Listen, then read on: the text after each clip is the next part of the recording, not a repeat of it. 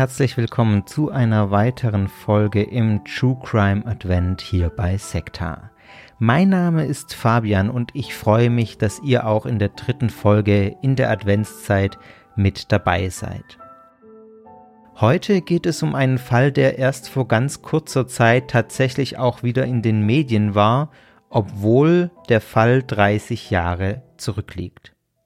Es ist ein Fall, der uns aus mehreren Gründen, glaube ich, sehr nahe geht. Zum einen, weil sich die Ereignisse tatsächlich in Deutschland abgespielt haben und zum anderen, das geht auch als kleine Warnung vorab, es geht um den Tod eines Kindes. Wer sich das nicht anhören kann, ich kann das total verstehen, der sei hiermit gewarnt, das ist nicht jedermanns Sache. Und damit legen wir los mit dieser neuen Folge im Sekt Advent.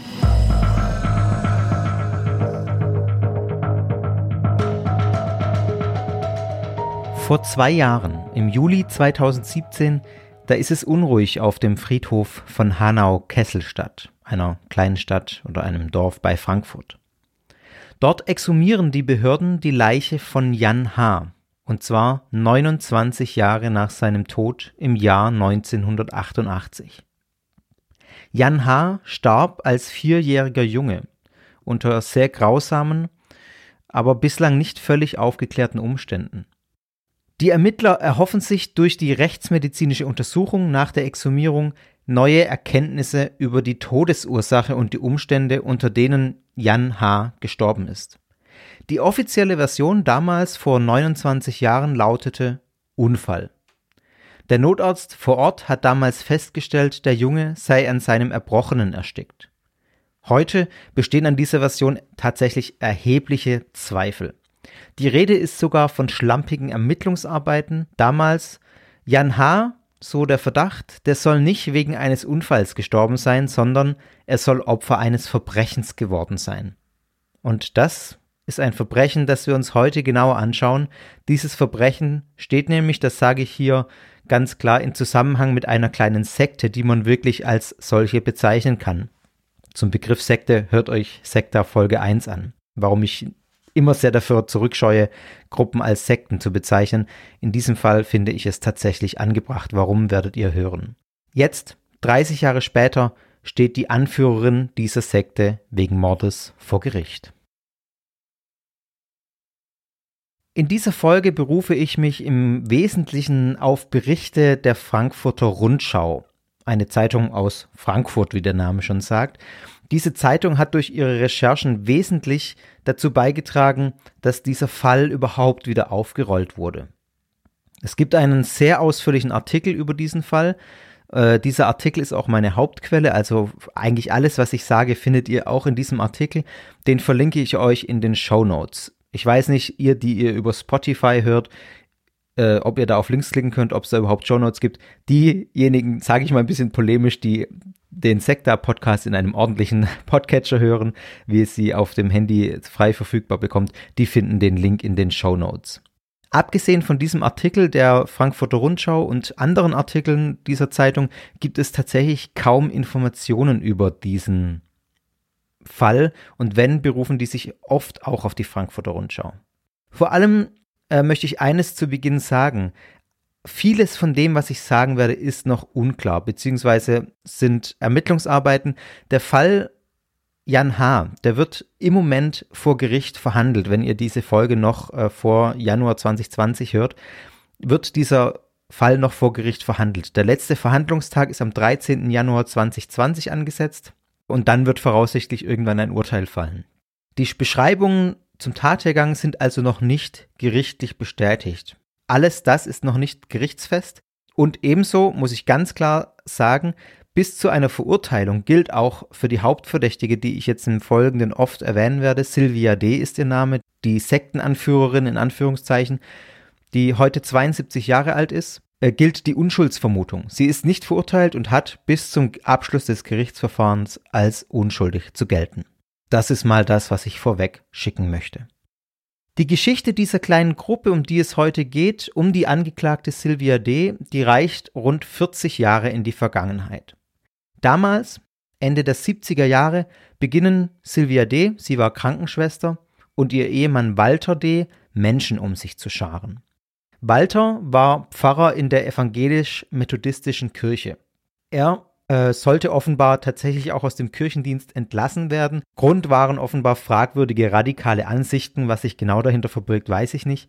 Die Frankfurter Rundschau berichtet nun aber, dass er dieser Entlassung aus dem Kirchendienst zuvorkam, indem er selbst den Dienst quittiert hat.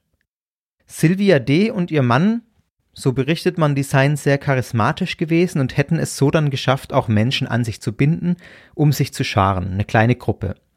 Die Rede ist ungefähr von 30 Leuten. Zudem haben die beiden in Hanau ein Medienunternehmen gegründet, das bis heute existiert, in dem so sagt man auch, so berichtet die Frankfurter Rundschau und so berichtet auch die Frankfurter Allgemeine Zeitung, in dem Mitarbeiter ausgebeutet worden sein sollen. Mit der Zeit hat Sylvia D. eine Lehre für die Gruppe entwickelt, die diese beiden um sich geschart haben.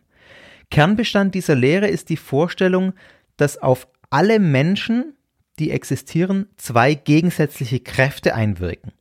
Auf der einen Seite Gott, der unmittelbar mit Sylvia D. verbunden ist, und auf der anderen Seite die dunklen, was sich auch immer genau dahinter verbirgt, die dunklen Kräfte, sage ich mal.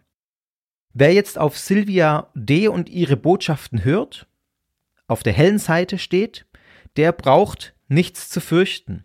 Der wird in seinem Leben Sinn und Erfüllung finden, so die Lehre. Wer allerdings diesen dunklen Kräften Raum gibt, der sei verloren und der wird das auch körperlich in Form von Krankheiten zum Beispiel zu spüren bekommen. Es gibt dann auch Aussteigerberichte, die sagen, sie leiden bis heute darunter, dass sie diese Vorstellung haben, dass wenn sie krank werden, dass das eine Strafe ist dafür, dass sie sich von Sylvia D. abgewendet haben. Also ja, das hört man auch öfter, dass diese Nachwirkungen, wenn man in so problematischen Gruppen war, einfach ja nicht von einem Tag auf den anderen verschwinden, sondern solche Gedanken lange, lange im Kopf verankert bleiben, weil die einem richtig eingetrichtert wurden. Also es ist ein ganz klarer Dualismus, der hier aufgebaut wird in dieser Gruppe. Das kennt man ja auch äh, aus anderen Gruppen, aus den meisten Folgen tatsächlich, die ich bisher veröffentlicht habe, aus den meisten Gruppen, die ich da behandelt habe, wird das ersichtlich. Ich glaube, da muss ich gar nicht da viel zu, zu sagen. Innen, außen, ganz klar. Draußen sind die Bösen, drinnen sind die Guten. Es ist auch eine Art Wohlstandsevangelium, sage ich mal, die da mitschwingt. Ein Wohlstandsevangelium mit Blick auf Gesundheit. Das heißt, äh, übersetzt, wenn du gut genug glaubst, wenn du nur richtig fest glaubst, dann, dann bleibst du gesund, dann wirst du gesund, dann wird sich das körperlich auch äußern. Und wenn nicht, dann liegt es eben an dir. Du bist schuld, weil du den dunklen Mächten, den dunklen Kräften zu viel Raum gibst. Und ein weiterer Aspekt, den ich fast schon äh, lustig fände, wenn das Setting nicht so tragisch wäre tatsächlich. Sylvia D. hat ihren Gott der Alte genannt oder Alterchen. Also da gibt es tatsächlich wohl Aufzeichnungen, die die Frankfurter Rundschau da auch ausgewertet hat. Darauf basiert übrigens auch das Ganze, ähm, was ich erzähle, diese Lehre durch Briefe und Dokumente, die die äh, Journalisten da ausgewertet haben. Ähm, deswegen kann man das alles relativ ja gut rekonstruieren im Rahmen ähm, dessen, wie es eben möglich ist. Die Frankfurter Rundschau zitiert auch viele Aussteiger, mit denen sie gesprochen hat. Darauf basieren natürlich auch viele Erkenntnisse, die man hat über diese Gruppe. Eine dieser Aussteigerinnen berichtet, dass die anfänglich gute Stimmung und die Gemeinschaft äh, in dieser Gruppe immer mehr in Druck, Abhängigkeit und Kontrolle umgeschlagen ist. Ich zitiere mal, was sie gesagt hat, der Frankfurter Rundschau. Ich habe meine Träume aufschreiben müssen, weil sie, das ist Sylvia D., dadurch meine innersten Vorgänge kannte wusste D, mich und andere zu manipulieren. Immer wieder bohrte sie in alten Wunden und riss an den Gefühlen. Also dieses innere nach außen kehren und dann berichten, also eine Art von Beichte sozusagen in, in so einem geschlossenen, kontrollierten System, ist natürlich was, was extreme Kontrolle auf die Menschen ausüben kann. Dazu verweise ich auf Folge 17, wo ich ein bisschen was zum Thema Gehirnwäsche sage. Zudem berichten Aussteiger auch, dass das Leben in der Gruppe sehr, sehr streng reguliert wurde. Die Anführerin habe, so heißt es im täglichen Leben, stets die Richtung vorgegeben, und zwar bis hin, äh, was die Berufe der einzelnen Mitglieder angeht, was die Finanzen angeht. Es gibt Berichte, dass die Mitglieder bei jeder Ausgabe sozusagen vorher das abklären mussten mit Silvia D.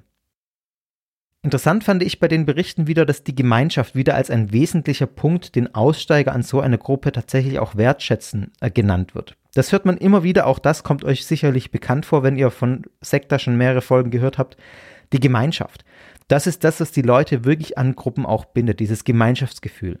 Wir sind eine richtig enge Gemeinschaft, wir sind hier wahre Freunde und wir haben es verstanden sozusagen. Wir sind eine elitäre Gruppe.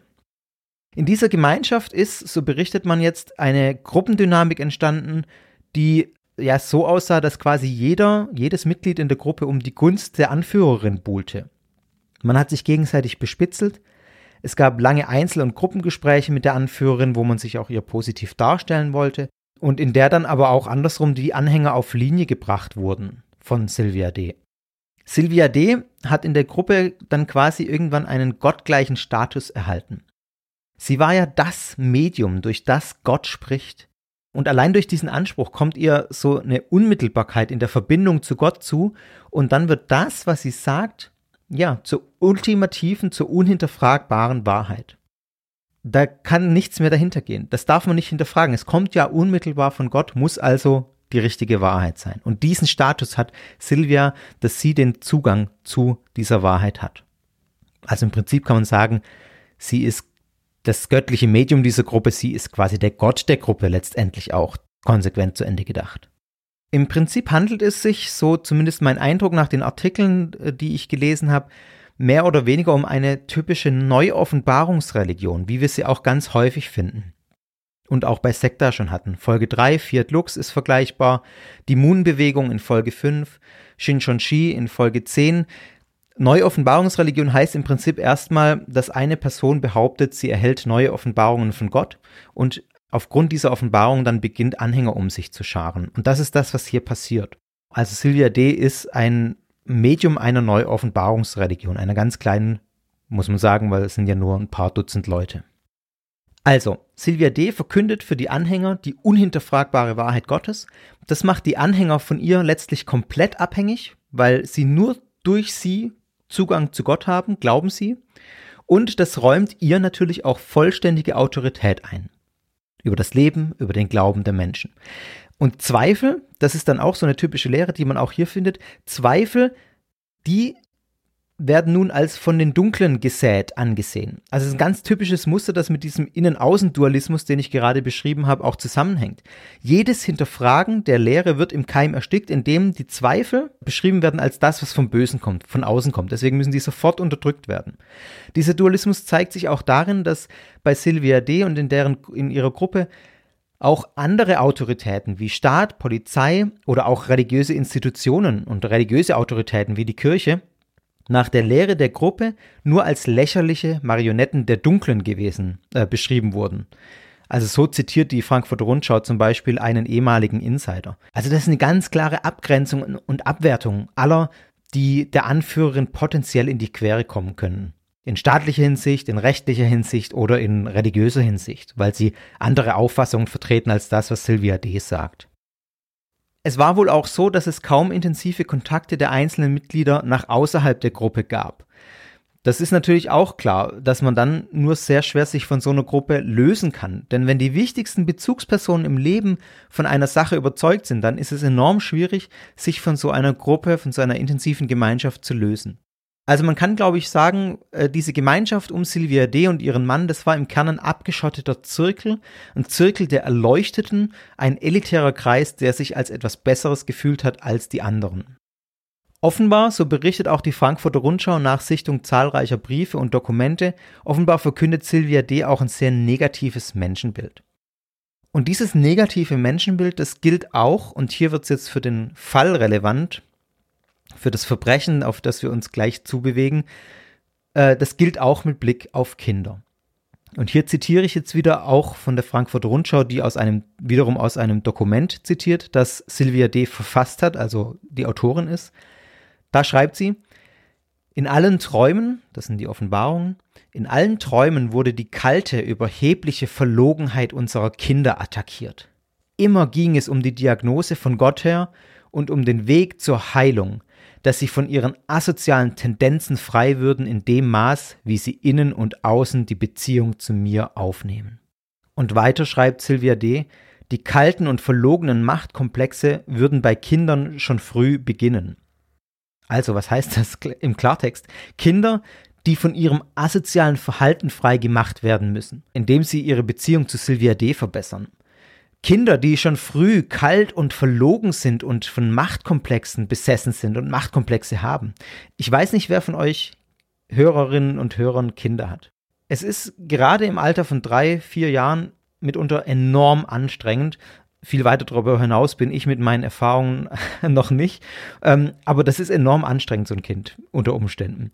Und da braucht man oft Geduld, die einem oft auch tatsächlich fehlt. Wenn man nach einem langen Arbeitstag äh, ein, ein, ich sag mal, plattenbockiges Kind hat äh, oder ein launisches Kind. Insofern ist es nicht schwer vorstellbar, dass solche Worte über Kinder, wie sie Sylvia D. jetzt sagt, die diesen Kindern dann auch noch in ihrem Verhalten pure Böswilligkeit und Absicht unterstellen, dass solche Worte fatale Konsequenzen auf die Frage haben, wie man erzieherisch mit solchen, ich sag mal, schwierigen Situationen umgeht. Wie gehe ich mit meinem launischen Kind um? Da gibt es ja ganz unterschiedliche Ansätze, aber dieses, dieser Blick, den Sylvia D. Äh, in diesem Dokument hier auf, auf Kinder offenbart, die in volle pure Absicht unterstellt und Machtkomplexe, das hat Auswirkungen darauf, wie man damit umgeht. Und entsprechend sind dann natürlich auch die Berichte, die man von ehemaligen bzw. von Betroffenen hört. Ich zitiere nochmal einen Satz aus der Frankfurter Rundschau. Eine Betroffene sagt, ihr sei eingetrichtert worden, sie sei von den Dunklen besessen. Deshalb sei sie erniedrigt, misshandelt und oft eingesperrt worden.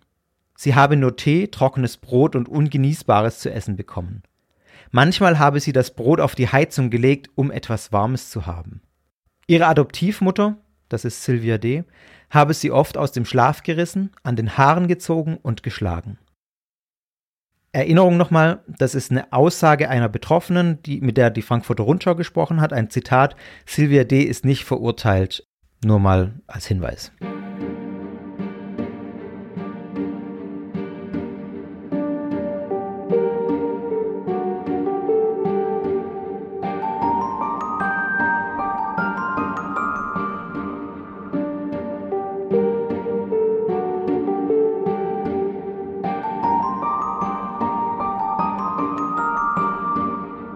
Ich beschreibe das deswegen so ausführlich, weil in diesen Lehren und Vorgängen jetzt die Voraussetzungen für die vermuteten Umstände vom Tod des kleinen Jan H. liegen. Die Vorwürfe, die die Staatsanwaltschaft gegen Sylvia D. erhebt. Es heißt, dass die Kinder, die nicht so funktioniert haben, wie Sylvia D. sich das vorgestellt hat, dass diese Kinder bestraft worden seien. Wir haben es gerade schon gehört, da ist die Rede tatsächlich auch von regelmäßigen Misshandlungen. Ein betroffener ehemaliger hat der Frankfurter Rundschau von Psychoterror erzählt. Auch hier zitiere ich nochmal was. Oft musste ich mich für angebliches Fehlverhalten entschuldigen und beispielsweise etwa hundertmal sinngemäß schreiben, ich bin ein verlogenes Schwein, welches versucht, die Wahrheit Silvias und des großen Gottes in den Dreck zu ziehen. Andere berichten dann äh, auch, dass ihnen der Mund mit Seife ausgewaschen wurde oder sie in engen Säcken schlafen mussten, die um den Hals eng verschnürt gewesen seien klar grausame Zustände, die da wohl geherrscht haben, den Aussagen zufolge. Eines der Kinder soll besonders im Fokus der Bestrafung gestanden haben, nämlich Jan H. Jan H. wurde 1984 geboren. Und seine Eltern gehören wohl, so schreibt zumindest die Frankfurter Rundschau, nach wie vor zu der Gruppe um Sylvia D. Also diese Gruppe scheint noch zu existieren. Ich habe da jetzt nichts genaueres gefunden, aber es scheint wohl so zu sein, dass es da noch Anhänger gibt. Während der Arbeitszeit oder anderer Beschäftigungen gaben die Eltern den jungen Jan H. dann in die Obhut von Sylvia D. Und die sei der Überzeugung gewesen, so berichtet die Frankfurter Rundschau unter Berufung auf Aussteiger, dass der Junge von den Dunklen besessen gewesen sei. Jan sei deshalb oft bestraft worden, musste manchmal wohl stundenlang auf einem Topf sitzen und die Wand anschauen.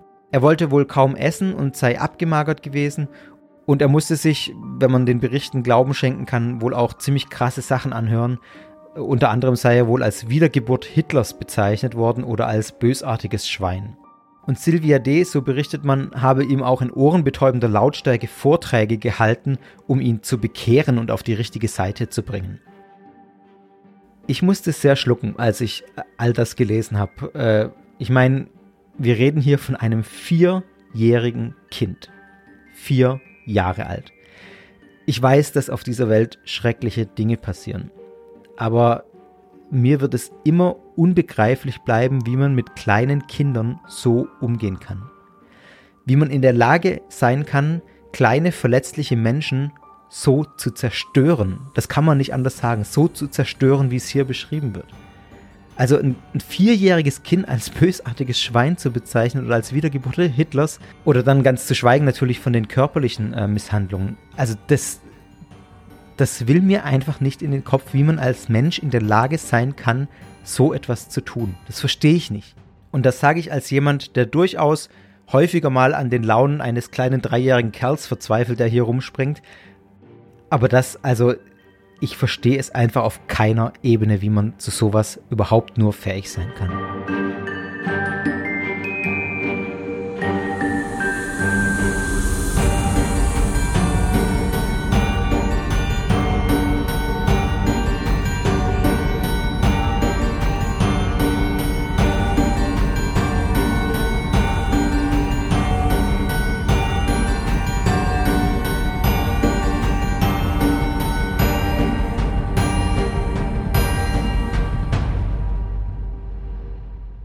Der 17. August 1988 schließlich, das ist der tragische Tag, den Jan H. nicht überleben wird. Die Frankfurter Rundschau, die beschreibt die vermuteten Geschehnisse folgendermaßen. Das Haus der Familie D, in dem Jan H. mit seinen Eltern zu dieser Zeit lebt, ist leer. Nur Silvia, der vierjährige Jan und ein weiterer Teenager sind im Haus. Der Teenager befindet sich wohl im ersten Stock, während Silvia D. und Jan im Erdgeschoss sind. Im Erdgeschoss im Badezimmer, da liegt Jan H. Er liegt auf dem Fußboden in einem engen Schlafsack aus Leinen, der eng am Hals und zusätzlich über dem Kopf verschnürt ist. Eine weitere Bestrafungsmaßnahme, wie sie so häufig vorgekommen sind. Jan H. bekommt offenbar kaum Luft. Er bekommt Panik und beginnt zu schreien. Und dieses Geschrei hört auch der Jugendliche im ersten Stock. Er hört, wie im Erdgeschoss eine Tür aufgeht und kurz darauf ist plötzlich alles still. Silvia D. hat auch damals wohl vor 30 Jahren im Rahmen der Ermittlungen nicht bestritten, dass der Junge in einem Schlafsack schlafen musste, der über dem Kopf zusammengebunden war. Sie sprach aber von einem sehr großen Sack. Heute lautet die Anklage folgendermaßen. Silvia D. habe Jan H. seinem Schicksal überlassen und ihn ersticken lassen. In der Anklageschrift heißt es, dass die Angeklagte trotz einer Außentemperatur von 32 Grad gezielt die Luftzufuhr des Raumes verringert habe und den im Leinensack eingeschnürten, panisch und laut schreienden Jungen in dem Badezimmer seinem Schicksal überlassen habe. Kurze Zeit später, so lautet der Vorwurf, sei der Vierjährige wie von der Angeklagten geplant und beabsichtigt nach einem erbitterten Todeskampf gestorben. Was genau passiert ist, ist weiterhin unklar.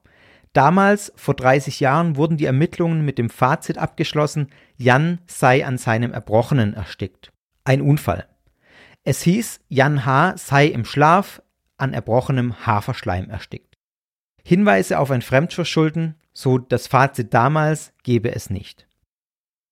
Aber an diese Version sind einige Fragezeichen zu setzen. Die Leiche des Jungen wurde damals nicht obduziert. Und im Laufe der neuen Ermittlungen, die seit 2015 laufen, erhärtet sich durch Zeugenaussagen zum Beispiel zunehmend der Verdacht, dass es sich keineswegs um einen Unfall gehandelt hat, sondern um ein Verbrechen, wie ich es gerade beschrieben habe. Auch die damalige Todesursache, dass Jan im Schlaf an erbrochenem Haferschleim erstickt sei, die ist nicht sonderlich wahrscheinlich. Die Frankfurter Rundschau hat äh, im Zuge der Recherchen mit mehreren Rechtsmedizinern gesprochen und die befragt. Und die sind sich im Kern einig. Normalerweise stirbt ein vierjähriger Junge nicht auf diese Weise. Ein vierjähriger Junge würde aufwachen und das Erbrochene durch einen Hustenreflex aus der Luftröhre herausschleudern. Genau das ist also jetzt eine wichtige Frage, die geklärt werden muss. Warum konnten diese Reflexe nicht greifen? Die Experten, die heute auf den Fall zurückblicken, die schauen eigentlich, äh, ja, kopfschüttelnd zurück und die kritisieren die damalige schlampige Ermittlungsarbeit. Brisant wiederum ist auch, dass die Frankfurter Rundschau über Aussteiger berichtet, die Silvia D. noch weitere schwere Vorwürfe machen. Die sagen nämlich, dass Silvia D. den Tod des jungen Jan angekündigt habe und später als Drohung gegenüber anderen Kindern benutzt habe. Also Zitat hier aus der Frankfurter Rundschau. Sie propagiert oft, dass Kinder vom großen Gott geholt werden könnten. Kurz nach Jans Tod habe sie zudem gesagt, so berichten Aussteiger, dieser sei boshaft und besessen gewesen und es habe keine Aussicht auf Besserung bestanden. Die Verteidigung, das sei ganz klar an dieser Stelle nochmal gesagt, die weist all diese Vorwürfe vehement zurück. Man verweist hier auf das abgeschlossene Ermittlungsverfahren 1988, das Ermittlungsverfahren, in dem ja kein Fremdverschulden festgestellt werden konnte. Die Verteidigung sagt, es gebe auch heute keinerlei objektive Anhaltspunkte für die Taten, die Sylvia D. zur Last gelegt würden. Also sie ist völlig unschuldig, sagt die äh, Verteidigung. Auch zu den generellen Vorwürfen, dass Sylvia D. Gewalt gegen Kinder ausgeübt habe, ja, auch zu diesen Vorwürfen sagt die Verteidigung, das stimmt nicht. Sie widerspricht. Die Behauptungen seien nicht zutreffend und sie seien Teil einer Rufmordkampagne. Walter D., Silvias Mann, könnte man sich ja fragen, was sagt der zu der ganzen Sache? Der kann nichts mehr dazu sagen, der ist nämlich 2017 gestorben. Vor seinem Tod hat er immer wieder beteuert, er habe nach den Ereignissen vor 30 Jahren lange und ununterbrochen versucht, Jan H. wiederzubeleben.